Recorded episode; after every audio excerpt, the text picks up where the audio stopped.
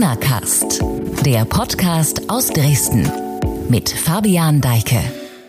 Steigende Infektionszahlen und ein bemerkenswerter Vorgang in der Politik. Diese Woche ist mal wieder eine sehr ereignisreiche in der Corona-Krise. Damit willkommen zu einer neuen Folge Corona-Cast. Ich bin Fabian Deike und gleich rede ich mit dem Politikwissenschaftler Professor Hans Vorländer von der TU Dresden. Thema natürlich die Rücknahme der Pläne zur Osterruhe und dieses Statement von Angela Merkel am Mittwoch. Ich habe mich zu diesem kurzen Pressetermin entschlossen, weil ich heute Vormittag entschieden habe, die notwendigen Verordnungen für die am Montag vereinbarte zusätzliche Osterruhe nicht auf den Weg zu bringen, sondern sie zu stoppen. Um es klipp und klar zu sagen, die Idee eines Ostershutdowns war mit bester Absicht. Dennoch war die Idee der sogenannten Osterruhe ein Fehler. Dieser Fehler ist einzig und allein mein Fehler. Denn am Ende trage ich für alles die letzte Verantwortung qua Amt. Ein Fehler muss als Fehler benannt werden. Gleichwohl weiß ich natürlich, dass dieser gesamte Vorgang zusätzliche Verunsicherung auslöst. Das bedauere ich zutiefst und dafür bitte ich alle Bürgerinnen und Bürger um Verzeihung. Ja, das sind Sätze, an die man sich noch lange erinnern wird. Die Bundeskanzlerin hat die von ihr bei der letzten Bund-Länder-Runde am Montag durchgesetzten Ruhetage vor Ostern überraschend zurückgenommen. Sie will die Verantwortung dafür übernehmen, spricht wie eben gehört von einem Fehler. Nach der Verkündung dieser Pläne am Montag, die unter anderem aus dem Grünen Donnerstag eine Art Feiertag machen sollten, gab es viel Kritik von der Presse aus den Reihen der verschiedenen Parteien. Die Kirchen leisteten Widerstand und die Wirtschaft sowieso, denn nichts war geklärt und hätte sich in der Kürze der Zeit auch nicht mehr regeln lassen. Das sagte Merkel und ungefähr auch zur gleichen Zeit dann am Mittwoch, also gestern, Ministerpräsident Michael Kretschmer. Der hat in der Sache die Rücknahme der Osterruhe und die Kanzlerin verteidigt, aber er warnt auch eindringlich vor den Bedrohungen, die nach wie vor von dem Virus ausgehen. Diese Entscheidung ist von 16 Ministerpräsidenten und der Bundesregierung gemeinsam getroffen worden, in dem gemeinsamen Bewusstsein, dass aktuell eine exponentielle Entwicklung in dieser Corona-Situation stattfindet. Und exponentiell klingt so unglaublich technisch. Dahinter steckt etwas ganz Dramatisches. Alle 10, alle 14 Tage verdoppeln sich die Zahlen. Das sind Zahlen, die, wenn man sie sich vergegenwärtigt, so dramatisch sind, dass es jede Mühe wert ist, jeden Vorschlag zu bewerten, zu durchdenken und wenn möglich umzusetzen Soweit also erstmal Michael Kretschmer, der mit dem erwarteten Anstieg der Infektionen die Notwendigkeit für Schutzmaßnahmen noch einmal unterstreicht. Und so bleibt es ja auch trotz der Rücknahme der zusätzlichen Feiertage der Osterruhe ja bei einem Lockdown und der bisher bestehenden Beschränkungen. Das sollte man sich bei dem ganzen Hin und Her der letzten Tage immer noch mal vergegenwärtigen, dass es ja nach wie vor einen Lockdown gibt. Und dann noch eine sehr spannende Nachricht, denn Sachsen plant einen Strategiewechsel. Statt der Inzidenz soll wohl künftig die Testpflicht das ausschlaggebende Instrument für Lockerungen und Öffnungen werden. Also für Kunden wie für Personal soll es dann vor Begegnungen verpflichtend sein, sich zu testen. Die Entscheidung, ob das so kommt, wird voraussichtlich am 29. März mit der neuen Corona-Verordnung fallen. Alles darüber lesen Sie auch auf sächsische.de. So, und jetzt hole ich dazu per Videoanruf Professor Hans Vorländer von der TU Dresden. Hallo, ich grüße Sie. Ich grüße Sie auch sehr herzlich, Herr Dack. Herr Vohländer, die Corona-Krise, die ist nicht nur für Epidemiologen und Virologen eine intensive Zeit. Sie sind ein erfahrener Politikwissenschaftler. Das wir seit einem Jahr jetzt hier erleben, das ist ja auch, ich sage mal, in Ihrem Wissenschaftsbereich ein nie dagewesenes Beobachtungs- und Forschungsfeld. Eine solche Krise mit dieser Dimension, lässt sich das mit irgendetwas vergleichen? Nein, natürlich nicht, weil eine Pandemie ist nun ein seltenes Ereignis, äh, ist in diesem Jahrhundert noch gar nicht vorgekommen, im letzten Jahrhundert äh, vielleicht ein, zweimal.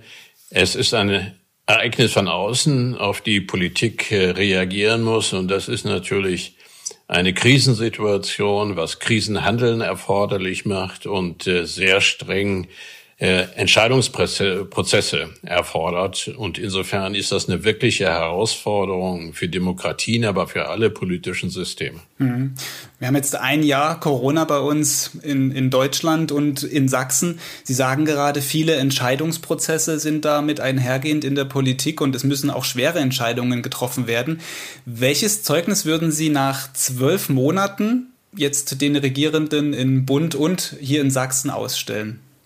Ja, ich glaube, man muss da zunächst einmal sagen, dass die Politik in einem Dilemma ist. Ähm, sie muss reagieren, sie ist getrieben eigentlich von den Entwicklungen, nämlich des Virus und den Mutationen.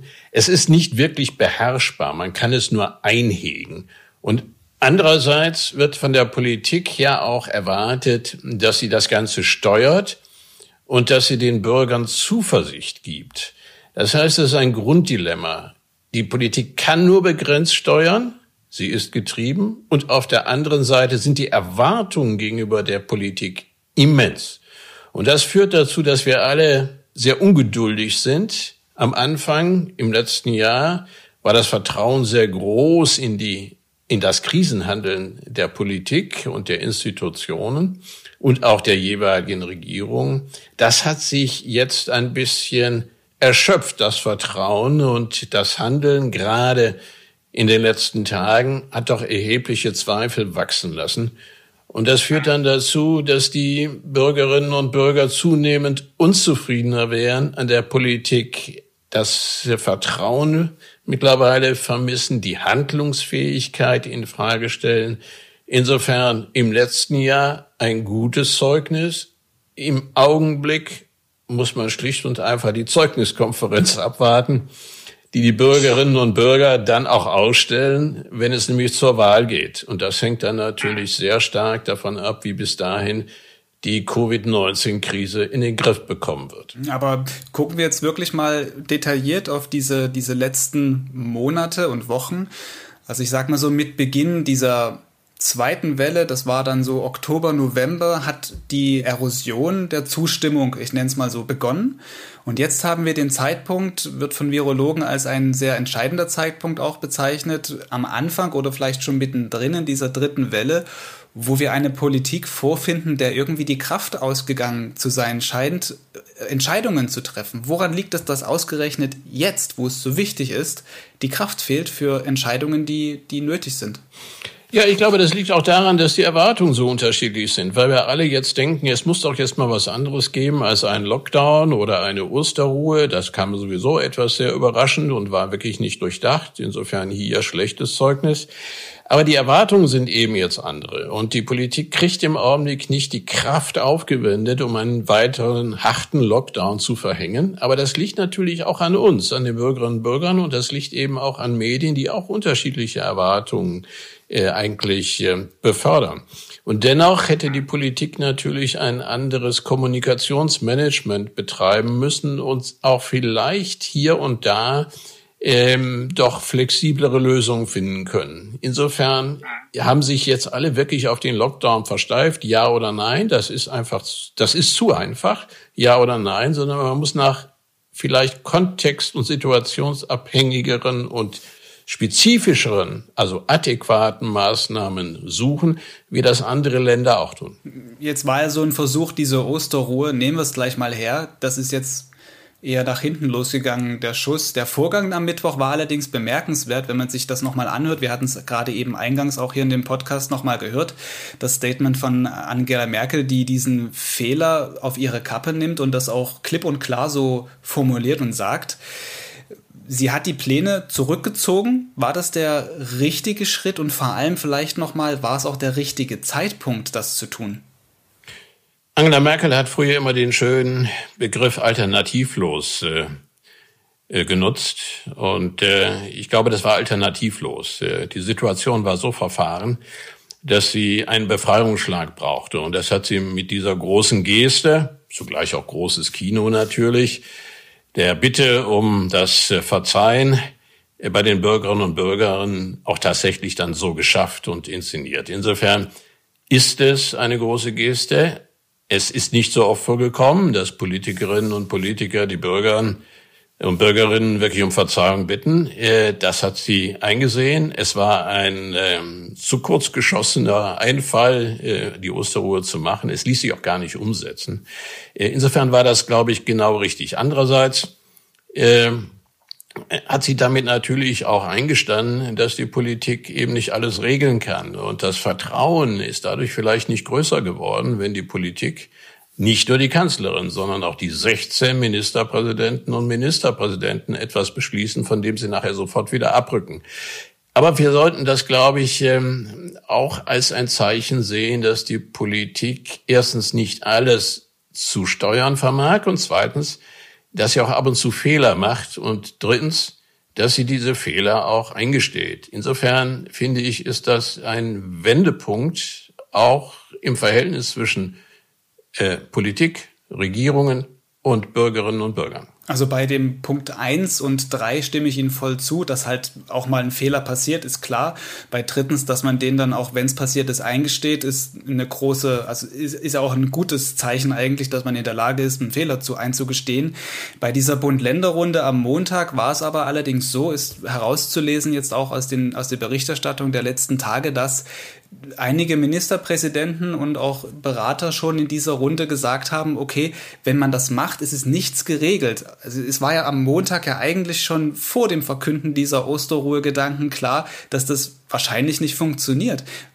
War es nicht auch irgendwo eine vermeidbare Sache dann?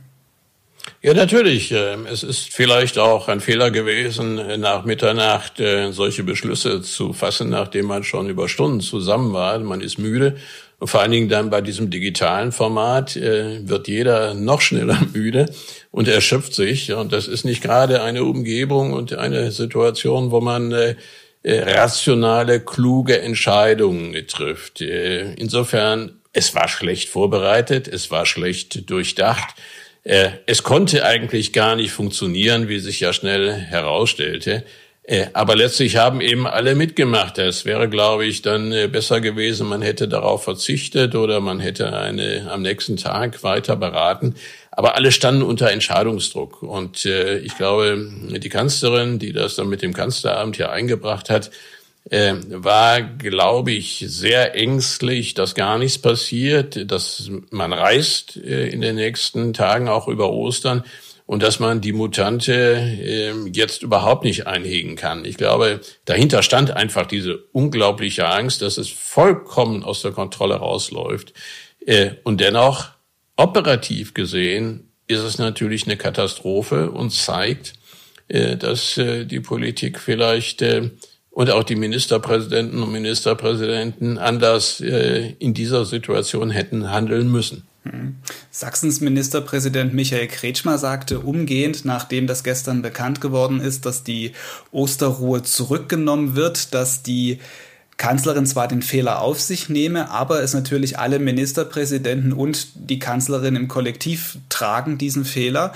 Ähm, das war dann unisono aus allen anderen Länderparlamenten auch so zu hören. Gut, Volker Bouffier sagt, jetzt stehen wir da wie die Deppen in einem anderen Gespräch, hat sich dann aber auch auf diese Gesamtlinie da begeben. Diese Ministerpräsidentenkonferenz, wie sinnvoll ist dieses Format, jetzt reden gerade alle auch drüber. Wir haben ja auch gerade eben andeutungsweise darüber schon gesprochen, wie sinnvoll ist es denn, dass man sich dann nachts um drei hinsetzt und einen Beschluss verkündet, von dem man nicht weiß, ob er überhaupt tragfähig wird. Ähm, zuletzt hatte man ja das Gefühl, dass diese, diese Interessen der Länder auch teilweise so weit auseinandergehen, dass man bei diesen Konferenzen, ja, die immer länger dauern, immer rarere und unvermittelbarere Beschlüsse dann am Ende herauskommen. Ja, einerseits braucht man natürlich diese Zusammenkunft der, der Ministerpräsidentinnen und Präsidenten, weil die Umsetzung zentraler, zentralstaatlicher Beschlüsse nach dem Infektionsschutzgesetz durch die Länder erfolgen müssen. Das heißt, man muss irgendwie eine einheitliche Linie finden. Aber was die Situation gezeigt hat. Es gibt nicht nur unterschiedliche Interessen in den Ländern, es gibt ja auch ganz unterschiedliche Inzidenzen, es gibt ganz unterschiedliche Entwicklungen. Sachsen, Thüringen und auch die Ostbayern sind besonders stark betroffen. Über die Gründe kann man ja auch mal nachdenken. Und andere Länder haben viel geringere Inzidenzen. Das heißt, man hätte eigentlich eine sagen wir, Erklärung formulieren können, ähm, die auf sich auf ganz bestimmte Basispunkte ähm, zurückzieht und dann aber doch den Länderchefs und Chefinnen die Verantwortung geben können, jeweils für ihr Land verantwortbare Lösungen zu finden. Und äh, das wäre natürlich im föderalen System mal wieder so etwas wie ein kleiner Flickenteppich. Aber ich glaube, dass man äh, in der gegenwärtigen Situation nicht für 83 Millionen äh, in Deutschland lebende äh, Personen einheitliche Lösungen finden kann, auch nicht für die einzelnen Regionen, nicht für die Länder, sondern dass man in der gemeinsamen Überkunft, Übereinkunft das Virus einhegen zu können, aber doch situationsspezifische und regionsspezifische Lösungen einfach ausprobieren äh, muss. Insofern wäre ein bisschen mehr Mut und ein bisschen mehr Fantasie, glaube ich, in der gegenwärtigen Situation äh, angezeigt. Das würde ja aber dem wiederum entgegenwirken, dass sich die Menschen ja auch das belegen Umfragen einheitliche Regeln ja wünschen. Wenn jetzt jedes Bundesland ich meine, es ist jetzt schon so, dass jedes Bundesland irgendwie Maßnahmen adaptiert und ein bisschen anpasst. Das führt ja auch so schon zu einem leichten Flickenteppich, sage ich jetzt mal ganz vorsichtig. Aber es würde ja trotzdem dem entgegenwirken, dass die Menschen sich ja doch das Einheitliche eher wünschen. Ja, natürlich, jeder müsste Gewissheit haben, aber wir leben einfach in einem Feld der Ungewissheiten und der Unsicherheiten und darauf muss man flexibel reagieren. Ich glaube, das ist auch eine Frage des Kommunikationsmanagements der Politik. Sie muss das einfach mal offenlegen. Wir können keine einheitlichen Regelungen immer wieder haben. Vor allen Dingen, weil das Virus uns dazu zwingt, äh, sehr schnell nachzujustieren. Das heißt, kaum haben Sie einen einheitlichen Beschluss, dann sieht es in der nächsten Woche schon wieder schlimmer aus. Und dann steigen die Inzidenzen, bei anderen ist das weniger der Fall. Äh, bei einigen gibt es Modelle, die ja in, in Tübingen oder Rostock und woanders äh, schon durchaus äh, erfolgreich sind. Man hat genug Tests, da ist der Impfprozess schneller. Das heißt, man kann da schon ein bisschen flexibler reagieren. Und ich glaube, das verstehen die Menschen auch. Das muss man ihnen, glaube ich, klar machen. Äh, Gewissheiten sind immer gut, aber in dieser Situation äh, sind wir alle Getriebene und die Politik muss sozusagen die Stellschrauben so drehen, dass äh, größtmögliche Freiheit mit größtmöglicher Einhegung der Ausbreitung des Virus zusammengehen. Und das kann man nicht immer einheitlich machen, das muss man angepasst spezifisch auf Region und Situation anpassen. Wäre es dann vielleicht auch nochmal ein interessanter Gedanke zu sagen, man löst diesen Entscheidungsprozess ein bisschen von dieser Ministerpräsidenten, Ministerpräsidentenkonferenz ab und übergibt es noch mehr in die Verantwortung der Länderparlamente?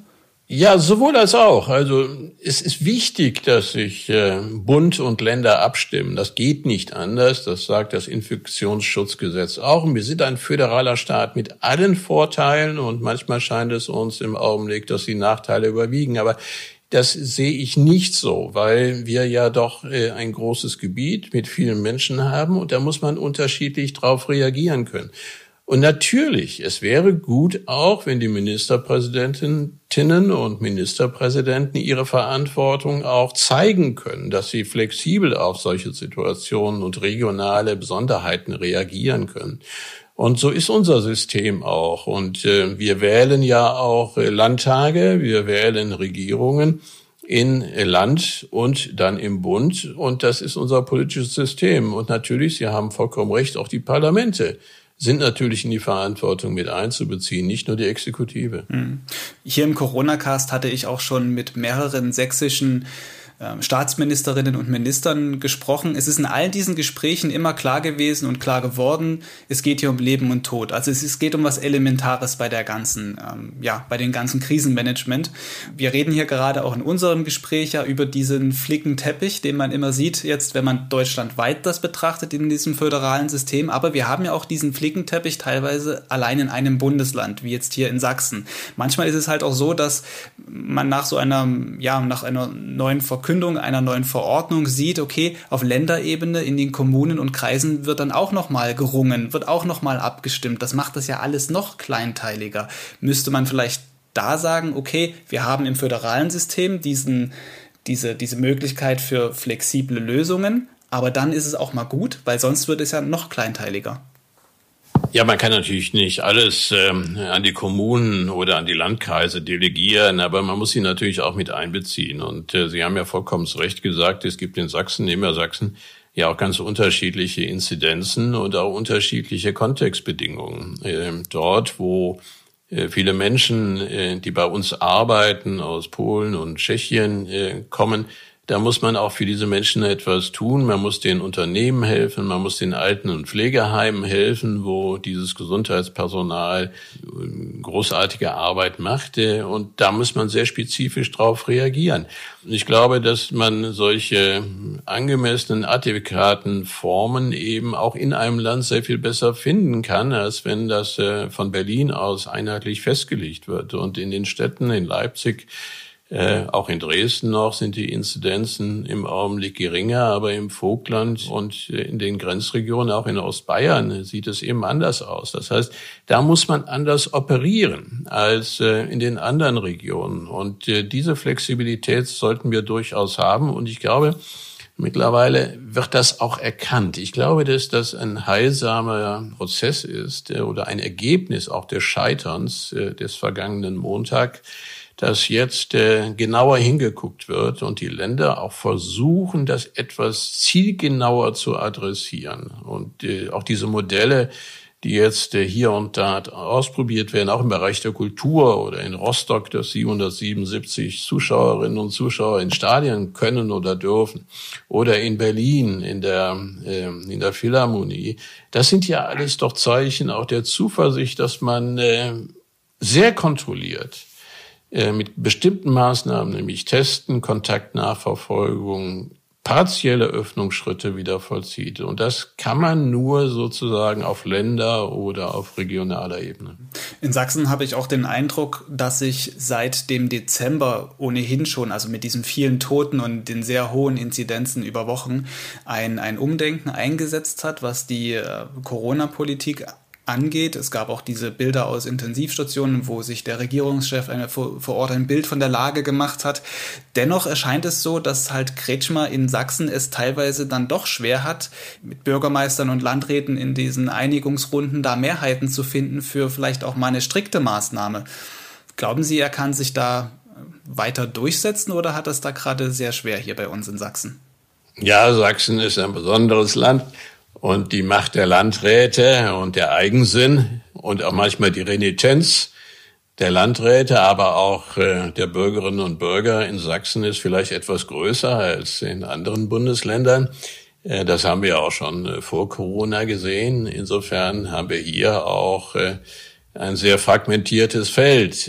Umso wichtiger ist ja, dass mit den entsprechenden Landräten und mit den Bürgerinnen und Bürgern immer gesprochen wird. Aber wichtig ist auch, denke ich, äh, dass ähm, der Chef der Regierung, aber die gesamte Staatsregierung auch einheitlich äh, kommuniziert. Es ist nicht immer vorteilhaft, wenn man einmal sagt, wir wollen keine Hysterie und dann sagt, jetzt müssen wir alle schließen. Oder wenn man einmal sagt, wir wollen nicht öffnen, so wie das vor kurzem auch war, aber einen Tag später der Kultusminister äh, vor die Medien tritt und sagt, äh, jetzt machen wir die Schulen alle wieder auf. Äh, das ist vielleicht vom Kommunikationsmanagement nicht geradezu ideal zu nennen. Und wenn man dann die Schulen öffnet und bindet das an Testungen, an Teststrategien, dann muss natürlich auch dafür Sorge getragen sein, dass genügend Testungen möglich sind. Und äh, das sind sozusagen dann operative äh, Fehlmaßnahmen. Da muss man erst das eine tun und dann das andere und da muss man irgendwie die Kommunikation darauf abstimmen. Also ich glaube, das ist wichtig und natürlich auch die Überzeugungsarbeit gegenüber, sagen wir, renitenteren Landräten und Regionen. Das gehört mit dazu. Und äh, da muss man sich wenn man nicht wirklich überzeugen kann, auch versuchen, wirklich hart durchzusetzen und die Maßnahmen zu kontrollieren in ihrer Umsetzung. Das gehört nämlich auch dazu. Hm, Renitenz schlägt ja auch bisweilen um in Protest, haben wir in Dresden erst kürzlich wieder gesehen, die Querdenken-Demonstration, um die ging es auch hier in der vorangegangenen Folge Corona-Cast mit der Dresdner Polizeidirektion. Es gibt in Sachsen aber auch regelmäßig offene Briefe, in denen halt Widerwillen auch zum Ausdruck gebracht wird, Man sieht es auf der Straße teilweise, eben ist das Maskentragen dann auch eher so eine Stöß auf widerwillige oder geringe Akzeptanz. Dann haben wir diese Teststrategie, die Sie gerade eben angesprochen haben, dass eben die Schulöffnungen an das Testen gebunden ist, aber eigentlich noch gar nicht genügend Tests da sind. Das Impfen geht relativ langsam voran. Das ist nicht nur in Sachsen so, sondern generell in Deutschland so. Da fällt es natürlich schwer, Vertrauen in die Handlungsfähigkeit von Regierungen zu stecken oder diese zu schöpfen. Wir haben auch eine aktuelle CW-Umfrage, die zeigt, dass in Sachsen, also von sächsischen Befragten, rund 70 Prozent der Meinung sind, dass sie eher unzufrieden sind mit dem Krisenmanagement der Bundesregierung. 20 Prozent sind noch zufrieden. Ist das jetzt eine gefährliche Tendenz für unsere Demokratie oder ist das eher so eine Momentaufnahme aus dieser Krise heraus?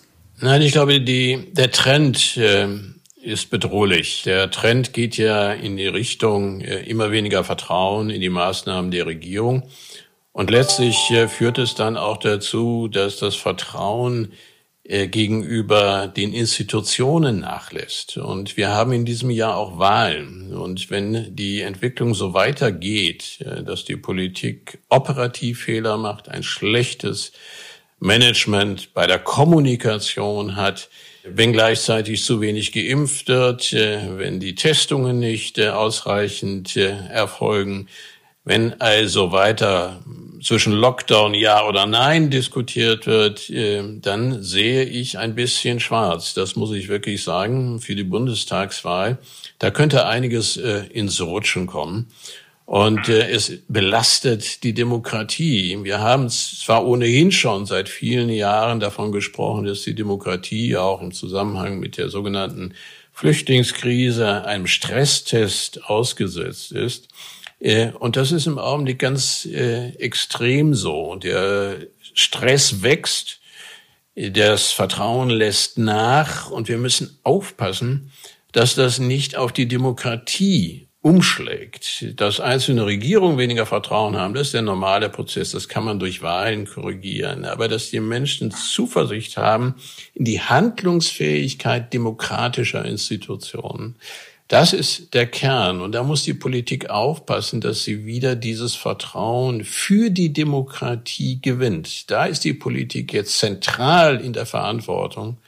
Und Bürgerinnen und Bürger müssen den Eindruck haben, dass wir in der Demokratie und auch mit der Vielfalt von Meinungen und Stimmungen, die manchmal als Kakophonie empfunden werden, dass wir es dennoch schaffen, eine solche Herausforderung zu meistern. Wenn das der Eindruck sich verfestigt, dass wir es nicht schaffen, dann habe ich ernsthafte Sorgen auch um die Demokratie. Also wäre es ja dann doch schon wichtig, dass eben auf eine große Ankündigung, wie beispielsweise am 1. März soll es eine große Möglichkeit geben mit Tests für jedermann, dass die dann auch tatsächlich kommen.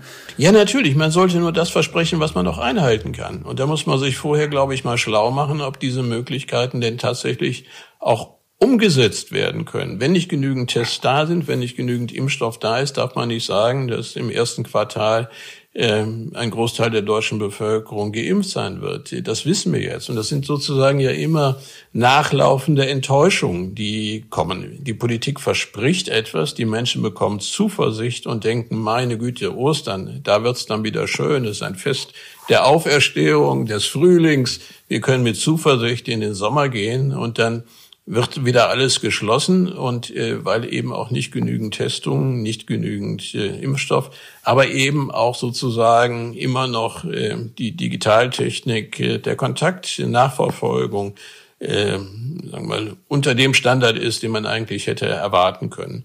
Und das muss sich in der Tat jetzt ändern. Und bis dahin müssen wir auch darauf setzen, dass die Politik uns reinen Wein einschenkt und sagt, das können wir jetzt tun, das wird kommen aber nur das eben auch wirklich ankündigen, was man nachher halten kann. Vor dem Hintergrund dieser, ich nenne es mal Pannen, wie bewerten Sie die Performance von Gesundheitsminister Jens Spahn in der aktuellen Krise? Ich meine, es gab ja neben dieser Tests und mit diesen Impfungen auch noch diesen, diesen Spendendinner in Leipzig. Also ich beneide ihn nicht um seine Rolle und seine Funktion, wie ich auch äh, keinen Politiker, keine Politikerin im Augenblick äh, beneide um das, was sie tun. Sie sind wirklich alle Getriebene. Das müssen wir auch mal anerkennen und müssen ein bisschen Verständnis haben für die Not, in der Politik im Augenblick arbeitet. Aber ganz offensichtlich ist es eben so, dass der gute Eindruck, den wir anfänglich auch von dem Gesundheitsminister und seinem Handeln hatten auf Bundesebene, dass da doch eine manche, Enttäuschung übrig geblieben ist, gerade jetzt im Zusammenhang mit den, mit den Testungen. Hier sind Versprechungen gemacht worden, die sind nicht wirklich einzuhalten gewesen. Das wussten wir alle nicht. Und das, der Gesundheitsminister hätte das wissen müssen. Insofern ist das nicht nur unglücklich, sondern das ist schlicht und einfach in dieser Situation Versagen. Ich glaube, über das Thema Maskenaffäre brauchen wir jetzt hier nicht noch in diesem Podcast-Gespräch sprechen. Da könnten wir allein wahrscheinlich eine ganze Folge mitfüllen. Zu, zu, beobachten ist aber, dass gerade die Unionsparteien momentan ja unter diesen ganzen Entwicklungen zu leiden scheinen oder mehr zu leiden scheinen als andere Parteien. Wie wird sich die Krise und dieses Drumherum, wir hatten Bundestagswahl gerade schon angesprochen, wie wird sich das jetzt auf, äh, auf diese Wahl dieses Jahr auswirken und auf, auf den Wahlkampf? Ja, das ist natürlich die Ironie. Erst äh, hat äh, die Union davon profitiert im letzten Jahr. Das Vertrauen war enorm groß. Die Union hatte herausragend gute Zahlen in den Umfragen. Und jetzt kippt das. Also wer hochfährt, kann auch tief fallen. Und das äh, sieht man im Augenblick. Und das liegt natürlich genau daran, und ich glaube, das war ein Fehler auch von Frau Merkel, die gesagt hat, äh, letztlich bin ich für alles zuständig und ich bin für alles verantwortlich. Äh, das ist von Amt so. Erstens ist es nicht so. Ähm, auch die Parlamente sind äh, verantwortlich, auch die Ministerpräsidentinnen und Ministerpräsidenten sind verantwortlich. Sie hat sozusagen die Macht für sich alleine reklamiert. Aber dann darf man sich nicht wundern, dass sie als immer noch die Exponentin einer CDU-CSU geführten äh, Regierung auch dann abgestraft wird. Insofern glaube ich, dass das auch politisch gesehen nicht ganz klug war, sozusagen den Machtanspruch exklusiv für, für sich hier zu behaupten. Zumal ja auch äh, eine andere Partei noch mit in der Bundesregierung ist und in den Ländern die Verhältnisse auch anders sind.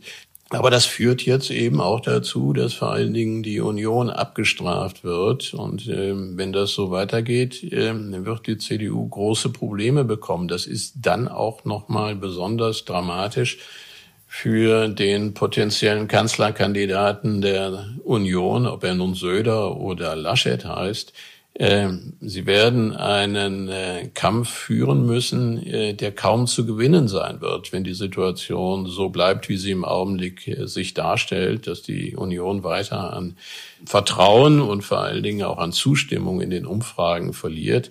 Das könnte dann dazu führen, dass die Union eben nicht mehr eine tragende Rolle bei der oder nach der Bundestagswahl führen wird, bei der Regierungsbildung, sondern dass an der Union vorbei eine andere Regierung äh, sich bildet. Insofern wird eben auch der September so etwas sein wie die Ausstellung der Rechnung, die die ähm, Bürgerinnen und Bürger der jetzigen Regierung ähm, bereiten.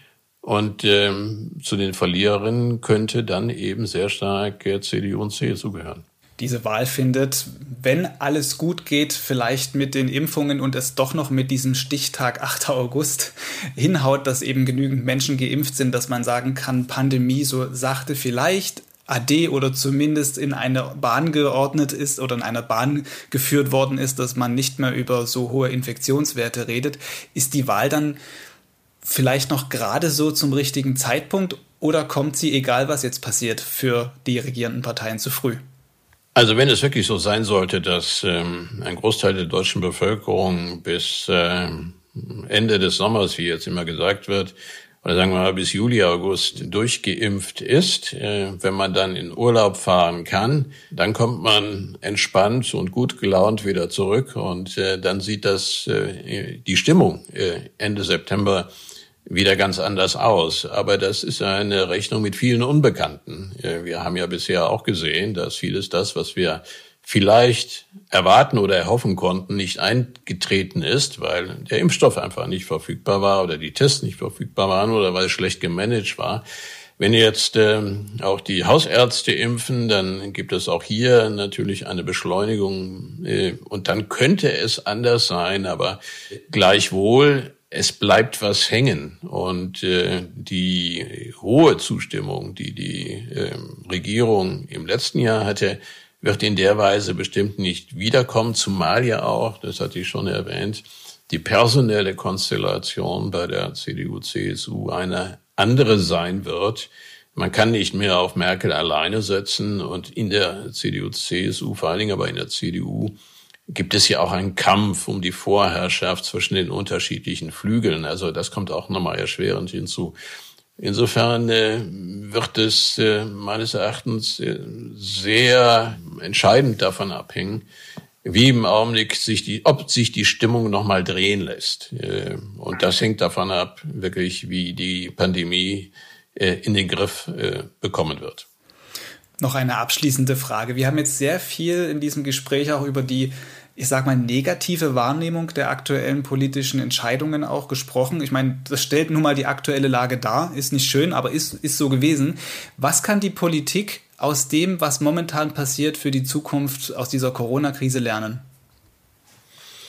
Ich glaube, es ist eine ganze Menge, einmal Vorsorge zu treffen äh, für ähnliche äh, Situationen. Und äh, wir hatten ja eigentlich schon mal äh, in den Zehnerjahren eine Kommission, die sich damit äh, befasst hat, die auch äh, Vorschläge gemacht hat äh, zur Bewältigung von äh, großen Krisen, Flutkatastrophen oder Pandemien. Danach ist wenig passiert. Ich glaube, dass man das jetzt tun muss. Zweitens wird es auch sicherlich darum gehen, ähm, die Entscheidungsabläufe zwischen Bund, Ländern, Landkreisen und Kommunen für solche Situationen nochmal neu zu fassen. Äh, das ist in manchen Hinsichten eben sehr schwerfällig. Ähm, man war auf solche Situationen nicht äh, eingestellt. Und drittens, ich glaube, ähm, wir in Deutschland, auch das wird ja jetzt diskutiert, sind ein sehr ordentliches Land. Das heißt, wir haben für alles immer Regeln, Erlasse, und Verordnung. Äh, wir sind sehr stark überreguliert. Und äh, wenn man sieht, auch mit welcher großen Raffinesse und Kunst wir Impfzentren etabliert haben, alles perfekt eingerichtet, äh, ob es nun im Dresdner in der Dresdner Messe ist oder in der Frankfurter Festhalle, das sieht alles großartig aus. Aber ein bisschen mehr Pragmatismus in der im Krisenhandeln. Man muss auch nicht eben solch ein Impfzentrum haben. Man kann es auch anders organisieren. Und wenn man sieht, in anderen Ländern, dann wird zum Teil beim Discounter oder im Lebensmittelladen oder woanders äh, geimpft. Auch mobile äh, Impfteams, ich erinnere mich noch an meine Schulzeit, da kam eben der Amtsarzt äh, mit einem mobilen Impfteam und dann wurden wir in der Schule durchgeimpft. Das heißt, wir könnten eigentlich Prozesse beschleunigen und gerade in Krisen muss man das tun. Ein bisschen mehr Pragmatismus äh, und mehr schnellere Reaktion äh, auf solche Entwicklungen wäre gut. Also wir müssten auch mal gucken, ob wir diese Regelungswut, die wir hier und da haben, für alles immer äh, und für alle immer die gleichen Regeln zu haben, ob man das äh, vielleicht doch mal äh, überdenkt und den Räume für pragmatisches, schnelles Handeln auch für die Politik äh, umsetzt. Professionelles Management in Krisensituationen bedarf anderer Maßnahmen und Formate als langwierige Runden von Kanzlerinnen und Ministerpräsidenten und Ministerpräsidentinnen.